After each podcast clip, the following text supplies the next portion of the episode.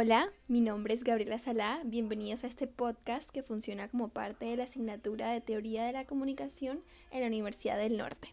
Hoy voy a hablar un poquito sobre Twitter y sobre el activismo que encontramos en esta red social. Antes de hablar del activismo en Twitter, quiero hablar un poquito de Twitter en general.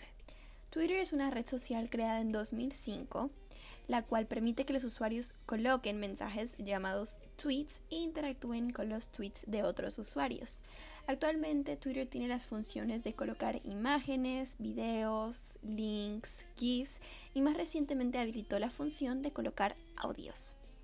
Twitter es muy popular, actualmente tiene 145 millones aproximadamente de usuarios diariamente y en los países en los que es más popular son Estados Unidos, Japón y India.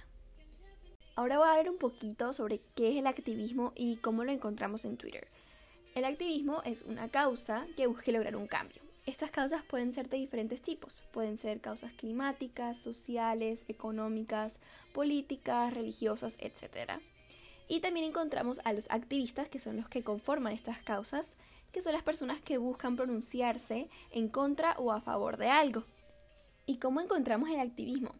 Lo primero que se nos puede venir a la mente es las protestas, pero de verdad apoyar una causa puede presentarse en distintas maneras, ya sea vociferando una opinión o apoyando a cierto candidato en algún tipo de elección. Para Twitter, primero nos podemos concentrar en eso de vociferar una opinión. Sabemos que Twitter se basa en postear unos mensajes llamados tweets. Básicamente esto permite que las personas puedan expresar su opinión en mensajes relativamente cortos. Aunque Twitter no permite colocar mensajes de extensa longitud, el impacto en la opinión de sus usuarios sigue siendo muy grande. Ahora, ¿quiénes son esos usuarios? En Estados Unidos, el cual es el país con más usuarios de Twitter, la demográfica de las personas con la edad de 18 a 29 años alcanza un 38%, seguida por los usuarios que tienen entre 30 y 49 años con un 26%. ¿Por qué me quiero enfocar en la edad? En las últimas décadas hemos visto que las generaciones más jóvenes están cada día más implicadas en las causas sociales, económicas y políticas y que estas generaciones cada día buscan encontrar un cambio en la sociedad en la que viven. Un ejemplo que me gustaría dar sería de March for Lives. Ese fue un movimiento creado por los sobrevivientes del tiroteo de la escuela Marjorie Stoneman Douglas en el cual murieron muchísimos de sus compañeros y estos sobrevivientes decidieron crear un movimiento para enforzar una legislación más estricta en el uso de armas en Estados Unidos. Los organizadores de esta campaña en su mayoría eran estudiantes de bachillerato, pero aún así lograron reunir a millones de personas para marchar por esta causa. Pero ¿qué tiene que ver Twitter en todo esto? Twitter es una de las plataformas que más utilizan estas nuevas generaciones para propagar y fomentar este tipo de causas, estas marchas y todas estas organizaciones. Actualmente la cuenta de March for Our Lives tiene 462.000.3 seguidores en Twitter y la cuenta de Emma González, una de sus organizadoras y uno de sus más icónicos representativos, tiene 1.5 millones de seguidores en la red social de Twitter. En palabras simples, el uso de Twitter por estos jóvenes activistas logró mostrar ser una herramienta muy útil para que esta marcha tuviera un gran éxito.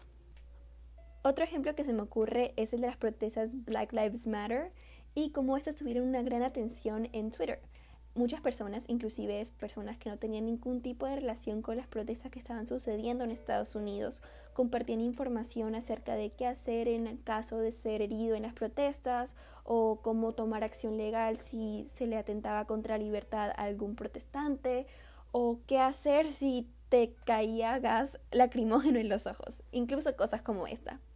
Todo ese tipo de cosas se compartieron en las redes sociales y no solamente esto, sino información de lo que quería la marcha, cuál era el propósito de esta y también funcionó como un espacio para las personas que se vieron directamente afectadas por la situación en Estados Unidos pudieran compartir sus opiniones y sus sentimientos. Algo muy característico de estas protestas es que tuvieron un gran alcance. Pero, ¿por qué? Una de las características de Twitter es que puede lograr que un mensaje tenga un alcance global, internacional. Esto fue lo que sucedió con el mensaje que buscaba transmitir las protestas de Black Lives Matter. Personas al otro lado del mundo estaban conscientes y pendientes de lo que estaba sucediendo en Estados Unidos. Esto gracias a las características de Twitter, una de ellas siendo las tendencias globales, que permite ver las situaciones de más importancia que están siendo habladas por personas en todo el mundo. Después de dar estos ejemplos, quiero comparar un poco las teorías que utilizamos en la clase con el tema que estamos hablando hoy. En la teoría de comunicación de dos pasos puedo pensar en los líderes de opinión y como en Twitter hay muchísimos de estos. Un buen ejemplo podría ser Emma González. Emma González tiene 1.5 millones de seguidores. Estos pueden ser muy diferentes entre sí, pero por alguna razón la siguen.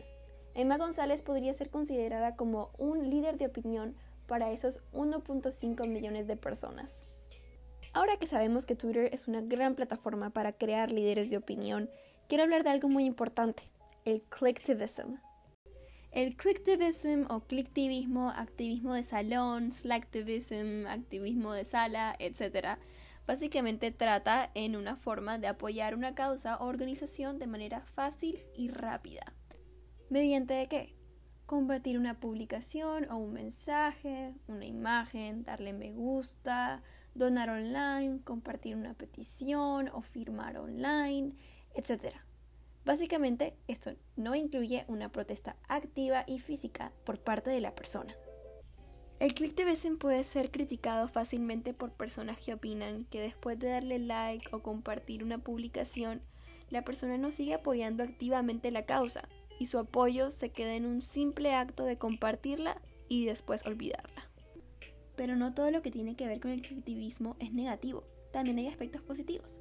Por lo menos, si yo soy una persona que no va a participar activamente de una causa, pero la comparto y hago que otras personas se den cuenta y conozcan esta causa, hay más posibilidades de que haya más personas que quieran participar activamente de esta causa.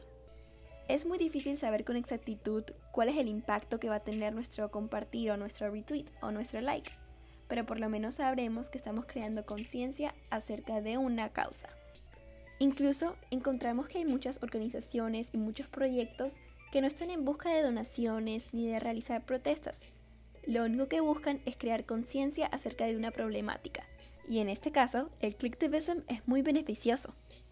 Nunca hay que subestimar el poder de las redes sociales y de los usuarios que las utilizan, en especial de Twitter. Quiero dar un ejemplo de un clicktivismo que resultó ser bastante beneficioso. En Twitter encontramos muchos tipos de usuarios, uno de esos tipos de usuarios son los fanáticos de las celebridades coreanas. Hace algunos meses, cuando el tema de Black Lives Matter se comentaba muchísimo en Twitter y grupos musicales comenzaron a realizar grandes donaciones, fanáticos de un grupo decidieron unirse y a través de Twitter realizaron colectas de dinero con el cual recogieron alrededor de un millón de dólares para donarlo a organizaciones de Black Lives Matter. Y todo esto lo realizaron utilizando un hashtag en Twitter. Hashtag Match. Y sí, es muy fácil esconderse detrás del victimismo y pretender apoyar una causa cuando no se está realizando ningún esfuerzo ni se tiene ninguna intención. Pero también encontramos que hay muchas causas que han recibido el reconocimiento y el apoyo que se merecen gracias a unos simples retweets. Actualmente nos encontramos en una situación en la cual las aglomeraciones y las protestas no son una gran idea debido a temas de salud y seguridad pública. Entonces, dar nuestra opinión y nuestro apoyo a cierta causa en redes sociales se ha vuelto significativo y necesario. Y Twitter proporciona la plataforma perfecta para hacerlo. Ahora quiero dar algunos ejemplos de pequeñas manifestaciones de apoyo y activismo que hemos encontrado en Twitter, especialmente en épocas recientes. Una de ellas es el uso de pronombres en las biografías de Twitter. Esta se ha realizado como forma de apoyar a las personas trans y no binarias, normalizando el uso de pronombres y fomentando que otras personas pregunten antes de asumir cómo otra persona prefiere ser referida. Entonces, gracias a este deseo, podemos encontrar que muchas personas empiezan a tener sus pronombres preferidos en su biografía de Twitter. En inglés podemos encontrar como muchas personas tienen she, her, he, him, o they, them, o algún otro pronombre. Y también vemos como esto se ha ido adaptando poco a poco a personas hispanohablantes y ya como muchas personas tienen ella o él o ella en sus perfiles para demostrar apoyo o para mostrar cómo prefieren ser llamados. También una práctica que se ha fomentado últimamente en Twitter es el uso de indicadores de tono.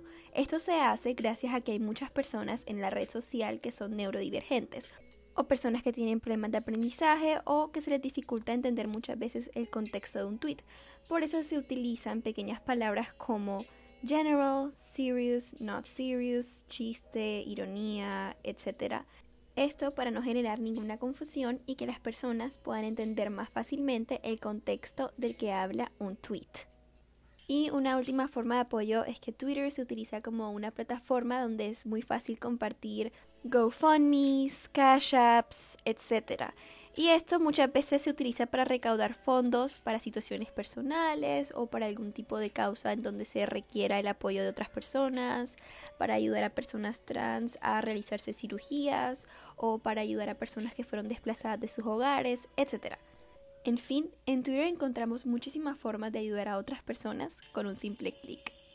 Por último, y para finalizar mi podcast, quisiera comentar algunas encuestas que realicé con algunos de mis seguidores de Twitter y aunque no soy la persona más popular en Twitter, algunos de mis seguidores respondieron y me permitieron hacer unas inferencias sobre Twitter en general. La primera pregunta que les realicé fue que si creían que Twitter era una buena plataforma para concientizar y actuar sobre algunas problemáticas que se encontraban alrededor del mundo. El 83% me dijo que sí y el 17% me dijo que no. Otra pregunta que les realicé fue que dónde normalmente buscan información sobre problemáticas que sucedían alrededor del mundo. El 50% me dijo que en Twitter y el 50% que en noticias y artículos.